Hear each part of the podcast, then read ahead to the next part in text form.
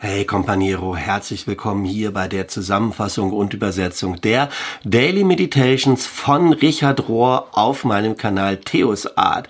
Wie schön und vielen Dank, dass du wieder dabei bist und hier reinhörst. In dieser Woche vom 1. bis zum 7. Mai. Aus dieser Woche sind die Meditations und sie sind überschrieben mit eine Spirale der Gewalt oder die Spirale der Gewalt. Und der erste Abschnitt lautet gleich die Wurzel von Gewalt. Die Wurzel von Gewalt. Und der Abschnitt hier kommt aus einer Konferenz, die Richard mal mit dem Trappistenmönch Thomas Keating zusammengehalten hat und wo sie darüber reden, wie Kontemplation ein Gegenentwurf zu Gewalt sein kann.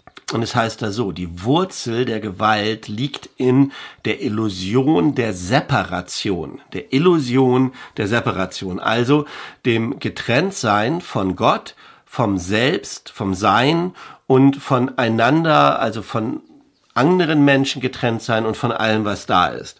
Und wenn wir nicht wissen, dass wir verbunden sind, dann kommt da unausweichlich irgendeine Form von Gewalt, entsteht da, um die Würde und die Macht zurückzukriegen, die wir vermissen, wenn wir denken, wir wären getrennt.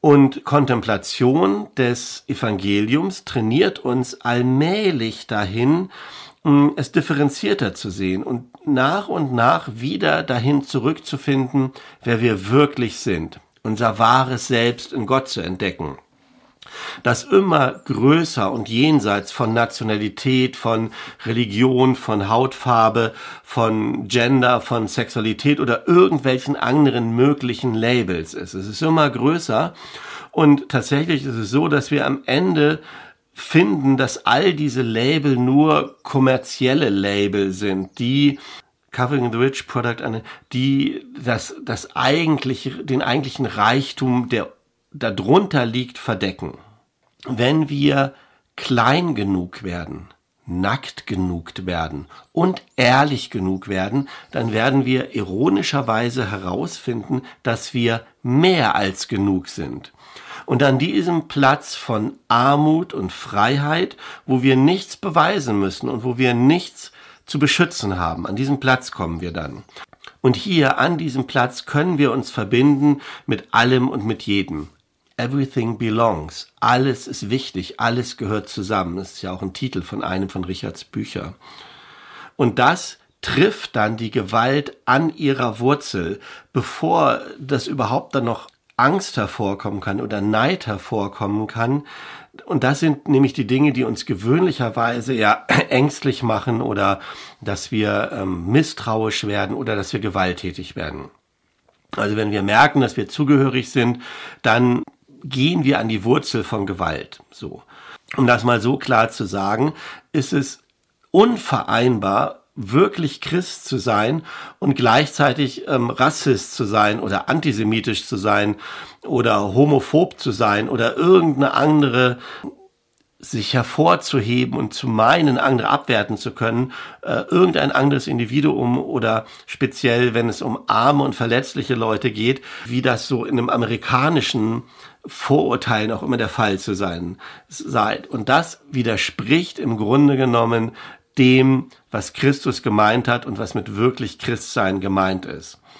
Und um diesen Zyklus der Gewalt zu beenden, müssen unsere Aktionen herausfließen aus einer authentischen Identität als Liebende. Denn das ist ja das, was Christsein bedeutet, unsere Identität als Liebende.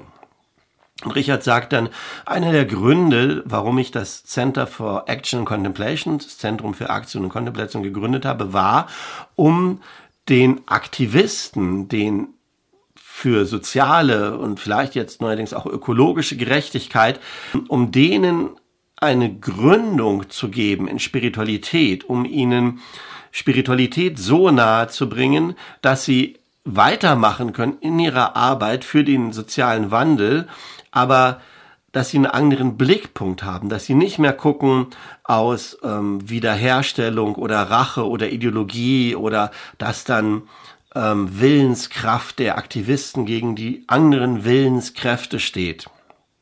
Und er sagt, die meisten Aktivisten, die ich kenne, lieben Gandhi und lieben Martin Luther King, die Lehren, die sie über Gewaltlosigkeit in die Welt gebracht haben. Aber irgendwann ist mir klar geworden, dass viele von denen nur so einen intellektuellen Zugang dazu haben. Und dass sie das viel tiefer liegende Geheimnis, das in dieser Botschaft liegt, verpassen. Und dass das Ego dann immer noch am Wirken ist in den Aktivisten und ganz oft habe ich Leute gesehen, die dann andere zu Opfern gemacht haben, die nicht so waren wie sie selber. Und damit ist es immer noch Machtspiel, Power Game. Und nicht die Wissenschaft der Liebe, die Jesus uns beigebracht hat. Also das ist der Hintergrund für das CAC. Und Richard sagt, wenn wir allmählich anfangen, uns zu verbinden mit dieser inneren Erfahrung von Verbundenheit, von Kommunion, mehr als die Separation zuzulassen, dann werden unsere Handlungen allmählich reiner, klarer und sicherer. Und diese Art von Handlung, this kind of action, diese Art von Handlungen, die ist verwurzelt im wahren Selbst und kommt aus einem tieferen Wissen von dem, was real ist, was gut ist, was wahr ist, was schön ist und führt uns jenseits von den Labeln, von so einem dualistischen Richten von oder urteilen darüber, was richtig und falsch ist. Und wenn wir an dem Platz sind, von diesem Platz aus, fließt unsere Energie positiv und hat das meiste Potenzial, das höchste Potenzial, einen Wandel zu kreieren hin zum Guten. Und diese Blick Weise, diese Sichtweise, diese Haltung ist genau das, was gemeint ist mit dem in Gebet sein. Being in prayer, in Gebet sein. Wir müssen die ganze Zeit in Gebet sein, um dahin zu kommen. Das ist ein lebenslanger Prozess. Wir warten im Gebet, aber wir warten nicht so lange, bis alles perfekt ist, wir die perfekte Motivation haben, weil dann werden wir niemals in Handlung kommen radikale Einheit mit Gott und mit den Nächsten sollte unsere Anfangspunkt sein, von dem aus wir Wandel gestalten und sollte nicht darum gehen, irgendeine so persönliche oder private Perfektion zu erreichen. Der nächste Abschnitt heißt Die Welt, das Fleisch und der Teufel und es geht um die dort, wo wir das Böse finden können. Und fast genau diesen Abschnitt gab es aber vor ein paar Monaten schon mal oder im letzten Jahr in den Meditations, weshalb ich das hier kurz zusammenfasse. Es kommt nämlich von einem äh, brasilianischen Erzbischof Helder Camara, der ein Aktivist für Gewaltfreiheit war und der hat, der Richard hat auf dem aufbauend dann drei primäre Quellen des Bösen ausgemacht, nämlich das, was wir die Welt bezeichnen als ersten Level und dann das Fleischliche oder Persönliche und am Ende sowas Personalisiertes wie den Teufel. Und ich fasse hier nur mal kurz zusammen, wie die, die Reihenfolge ist und die Zusammenhänge, weil es ist Richard wichtig hier zu sagen, zum einen, dass wir mit Welt nicht die Schöpfung meinen, die, die Natur meinen, sondern dass es um das Systemische geht, das systemische Böse, wie Gruppen, Kulturen, Institutionen, Organisationen sich selber beschützen und ihre Macht erhalten, weil diese strukturellen Dinge meistens versteckt sind und weil wir die ganz oft auf einem gewissen Level verleugnen, dass da Böses drin ist. Ja, wir können das nicht sehen, weil wir selber Teil dieses Systems und Teil dieser Strukturen sind und mit dabei sind, das zu verteidigen. Also diese strukturelle Ebene ist ganz, ganz wichtig, das zu erkennen. Und diese zweite Ebene, was dann Fleisch genannt wird, dass damit im Prinzip sowas wie das Triebhafte gemeint ist, individuelle persönliche Sünden. Da hat sich Religion über die Jahrhunderte sehr darauf konzentriert, dass wir auf die persönlichen Fehler und Sünden und Vergehungen, die wir machen. Und das gibt's natürlich auch, ja. Ähm, und die Kirche hat da irgendwie viel dazu getan, das irgendwie zu pervertieren. Aber das ist nicht das Zentrum oder darum geht es nicht hauptsächlich. Und wenn man dann tatsächlich über den Teufel und Dämonen redet, dann wird das Böse erst recht weiter ausgelagert und ähm, Richard geht so weit und sagt hier, das Dämonische heute wären für ihn Institutionen und große Konzerne too big to fail, die zu groß sind, um schlecht zu sein oder um, um falsch zu sein. und ähm, redet hier vom militärisch-industriellen Komplex, vom Bestrafungssystem, vom weltweiten Bankensystem und die, die pharmazeutische Establishment und so und bringt das in Verbindung mit dem Diabolischen, mit dem Teuflischen und Bösen. Aber das Hauptding, und damit ende ich dann auch diesen Absatz hier, die Zusammenfassung sagt, wenn wir nicht auf einer ersten Ebene auf einer strukturellen Ebene das Böse sozusagen erkennen, dann werden wir unsere Zeit verschwenden, auf den anderen zwei Ebenen dagegen zu kämpfen, auf dieser individuell persönlichen Ebene oder auf, ähm, indem wir dann diese, diese großen Konzerne angehen, wie die Aktivisten das tun, ja, sondern zu erkennen auf dieser ersten Ebene, der strukturellen Ebene, wie wir da selber auch mit drin hängen. Um den Zusammenhang ging es hier. Ein Klima von Gewalt. Und dieser Abschnitt baut auf dem letzten auf. Der letzte sagt ja im Prinzip, dass das Böse auf drei Ebenen strukturell ist und dass da überall dann heraus die Gewalt entsteht aus den, aus diesen drei Ebenen. Und hier geht es um eine Reihe von lateinamerikanischen katholischen Bischöfen, die 1977 sich getroffen haben, um über die Situation von Gewalt zu sprechen in ihren Ländern und wie das Evangelium des Friedens sich dazu verhält. Und es das heißt hier, wir leben insgesamt in einem Klima von Gewalt. Und da gibt es Gewalt im Bereich von Wirtschaft, die dann Finanzkrisen hervorbringen oder die Abwertung von Währungen, Arbeitslosigkeit oder immer zunehmende Besteuerung von allen, ja, was dann meistens die Armen trifft und die Hilflosen. Es gibt Gewalt auf einer politischen Ebene. Es gibt Gewalt ähm, auf einer persönlichen Ebene mit Foltern, mit Kidnappen und mit Mördern. Gewalt erscheint auch in, in Drogen Missbrauch, in dem wir von der Realität pflichten, in der Diskriminierung von Frauen, also überall diese Felder von Gewalt zählen sie als erstes mal auf und kommen dann dahin und sagen, Gewalt ist da. Gewalt ist überall hier bei uns. Das ist ein Fakt. Das ist ein Fakt, dass überall Gewalt ist. Und dann kommt der Erzbischof Oscar Romero, bis 1980 gelebt, aus El Salvador zu Wert, zu Wort, der seine Leute aufruft, die Leute, die Kirche aufruft und dass die Nationen, El Salvador, uns wahrscheinlich auch, zu den Werten des Evangeliums zurückzukehren. Vor allen Dingen zu denen, ähm, wo es um Gerechtigkeit und Liebe geht, als ein Weg, um Gewalt zu beenden. Und er sagt, ich werde nicht müde, immer wieder zu, deklarieren, zu deklarieren, zu erklären, wenn wir wirklich in einer effektiven Weise die Gewalt enden wollen, dann müssen wir das verändern, die Gewalt, die darin liegt, ähm, in der Wurzel in der Wurzel von aller Gewalt, nämlich dieser strukturellen Gewalt, die im letzten Kapitel besprochen war, in der sozialen Ungerechtigkeit, in dem Ausschluss von Bürgern, dass sie nicht an den Geschicken des Landes teilnehmen können. All das, was was, was diese strukturelle Gewalt konstituiert, das müssen wir ändern und der Rest wird dann ganz natürlich herausfließen.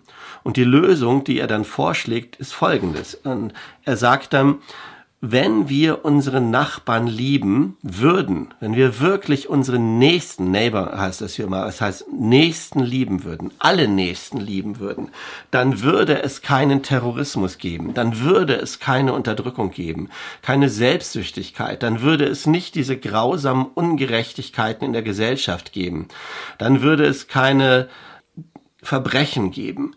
Liebe fasst all das zusammen, und Liebe ist das Gesetz. Es ist nicht nur so, dass es dann den, so eine christliche Bedeutung gibt für alle menschlichen Beziehungen, sondern es gehört mit ist nicht nur was Sentimentales, es gehört mit Gerechtigkeit zusammen.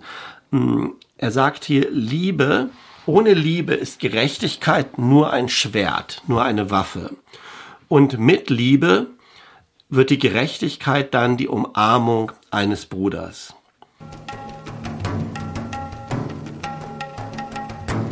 Dann gibt es hier einen Abschnitt, der heißt War is a Spiritual Problem. Krieg ist ein spirituelles Problem. Und es geht um etwas, was Richard in den frühen 90ern gesagt hatte. Und zum einen merke ich, tue mich damit schwer aus zwei Gründen und werde es jetzt auch nicht übersetzen, sondern ein bisschen zusammenfassen zu versuchen. Weil zum einen, ich stimme dem überhaupt nicht mehr zu. Mir, der Ukraine-Krieg hat bei mir ganz viel geändert. Aber gut, das ist ja, ich muss ja hier nicht zensieren von dem, was Richard sagt. Ich nur sagen, das ist nicht, ist nicht meine Haltung. Und das andere ist auch irgendwie so wirr. Ich verstehe wirklich nicht, was es soll. Also es geht darum, dass dieser nukleare Mythos, der uns Sicherheit verspricht, mm, dass der uns wegbringt von dem, was Jesus eigentlich wollte, nämlich unsere Gewaltlosigkeit, unsere Verletzlichkeit, unsere Unsicherheit, die ähm, unsere Angst vor dem Tod und sozusagen wegbringt davon uns auf eine falsche Fährte führt. So habe ich das verstanden. Und sobald wir nämlich die spirituelle Energie zugunsten einer hartherzigen, eines hartherzigen Intellektes und unseres, dem, was wir wollen, aufgeben würden, drei nicht so offensichtliche Dämonen den Platz des Geistes einnehmen. Und die habe ich nicht verstanden, echt. Also Expedience heißt so viel wie Hilfsmittel. Ähm, und ich weiß gar nicht, was das damit zu tun hat. dass so, und das zweite wäre Law, dass wir dann, dass es so eine falsche Sicherheit gibt in, im Gesetz und dass im Römerbrief aber so deutlich stehen würde, dass es nicht um das Gesetz geht, sondern um den Glauben. Und ich glaube, das andere wäre auch bei den Hilfsmitteln, dass wir, da redet er etwas über vorehelichen Sex, dass Menschen das, evangelikale Christen hauptsächlich das nicht wollen und da so eine Sicherheit finden, aber eigentlich geht es um ganz andere Dinge, um geplante Schwangerschaften zu verhindern. Also es ist wirklich wirr durcheinander. Und das dritte ist Anständigkeit, sich, wie man sich so verhalten will. Und dass es für viele Christen scheinbar besser und sicherer ist, sich so zu verhalten wie alle anderen und korrekt zu sein, Korrektheit, ja, und dass das ein Ersatz für reale Transformation ist. Also es geht um falsche Sicherheiten insgesamt in diesem Absatz, glaube ich. Und Richard fragt dann selber, was hat all das zu tun mit nuklearen Bomben und nuklearer Abschreckung? Und endet damit und sagt, ich bin überzeugt, wie Papst Franziskus, dass selbst das Besitzen von Nuklearwaffen ein spirituelles Problem ist. Sie geben uns eine falsche Sicherheit und verhindern eine spirituelle Transformation. Und bis heutzutage sei es so, dass die Ukraine und die ganze Welt als Geiseln gehalten wird, weil Russland und die Vereinigten Staaten von Amerika nukleare Waffen, Waffen besitzen. So, ich habe das hier gesagt. Ich verstehe das nicht und das, was ich verstehe, bin ich anderer Meinung. Aber so ist der Abschnitt hier gewesen. Gewalt beginnt mit dem Persönlichen. Gewalt beginnt im Persönlichen. Und es beginnt mit einem Zitat von Martin Buber aus dem Buch Ich und Du. Und dort heißt es, das grundlegende Ich-Du kann nur mit dem ganzen Wesen gesprochen werden. Ich brauche ein Du, um zu werden, um ich zu werden. Ich werdend sage ich Du. Alles Leben ist Begegnung. So in meinen Worten übersetzt von Martin Buber aus dem Englischen. Und die Theologin Pamela Cooper White hat viel darüber geforscht, über Gender and Sexual Violence, also Gender und sexuelle Gewalt. Und sie glaubt, dass im Grunde genommen Gewalt darin besteht, einen anderen eine andere Person nicht als Person sehen zu können.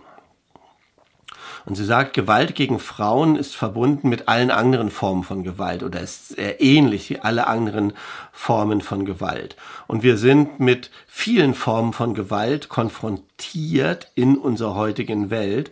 Und wir geben dann so oft auf oder es endet damit, dass wir das Gefühl haben, unsere Kraft, unsere Macht ist so klein, so fragmentiert, dass wir sowieso nichts ändern können.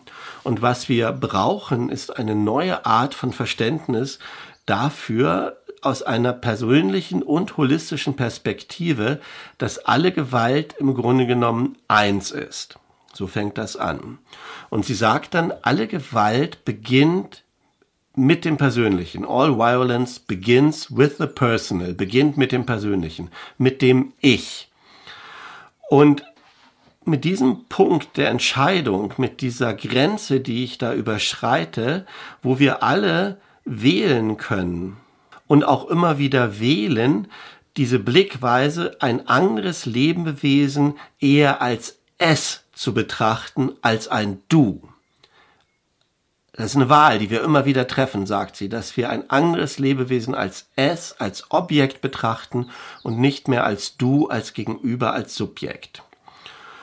Und der ultimative Zweck von jedem Akt von Gewalt besteht darin, eine andere Person zu reduzieren von ihrem Du zu einem Es.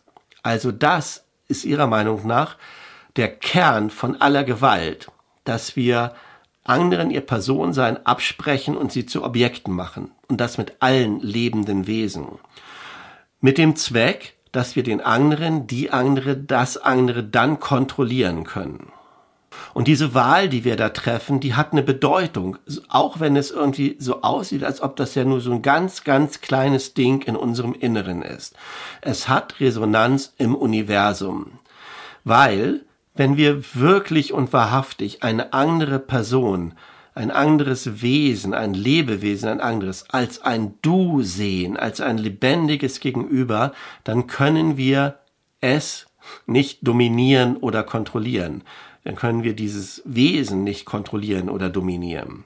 Dann müssen wir in eine andere Art von Verbindung eintreten, wo die Macht geteilt wird. Dieses ist die universale Gegenseitigkeit, die universale Reziprozität, so heißt es hier wortwörtlich, die universale Gegenseitigkeit, die Buber erkannt hat als Geheimnis, wo wir auch verbunden sind mit dem Göttlichen.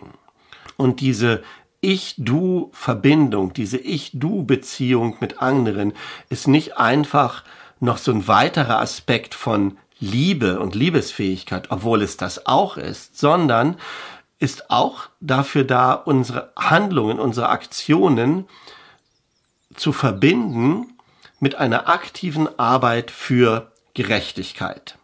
Das ist das, was sie so sagt. Und für Richard endet dann damit und sagt, diese Vertraulichkeit von dem, was Buber sagt und meint und eine Ich-Du-Beziehung nennt, ist auch ein tiefes und liebendes Ja ein tiefes, liebendes Bejahen zu Gott, zu anderen und zu dem Leben, das innewohnt in jedem Einzelnen von uns.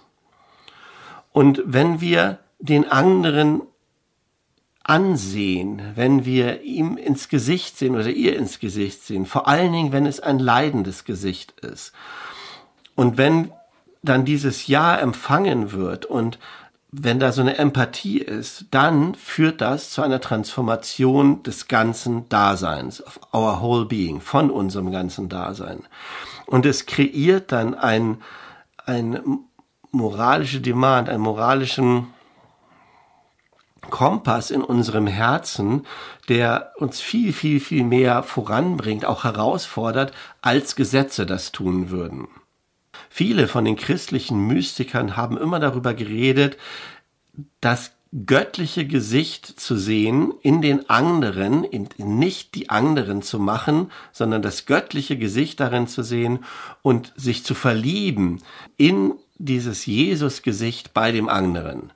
Liebe ist dieses Gesicht und ist dieser Anblick, der uns hineinnimmt in allem. So, Compañeros, Compañeras, das war etwas mühselig und holperig.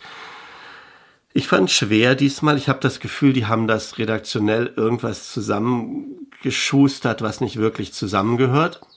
Habe ich oft genug gesagt. Ich bin hier nur Übersetzer und was du daraus machst, bleibt erstmal natürlich sowieso immer dir überlassen. Und vielleicht ist es an dem Punkt auch gut, mit anderen darüber in Austausch zu gehen und das eher so als Anregungen, Impulse hier zu verstehen und zu gucken, was du selber daraus machen willst. Und dann nochmal der Hinweis, wir haben dieses Companiero-Net, unsere Online-Community, wo auch die Meditations übersetzt werden, die schriftliche Übung von dem Samstag immer so, das wird übersetzt und es auch einen Austausch darüber geben kann. Vielleicht ist das eine Möglichkeit für dich, eine herzliche Einladung, nochmal reinzugucken und ob du dort bist oder anderswo und wie du das machst, dafür wünsche ich dir allen Segen, alles Gute und bis zum nächsten Upload möge der Friede Gottes dich fest in seiner Hand halten. Amen und tschüss.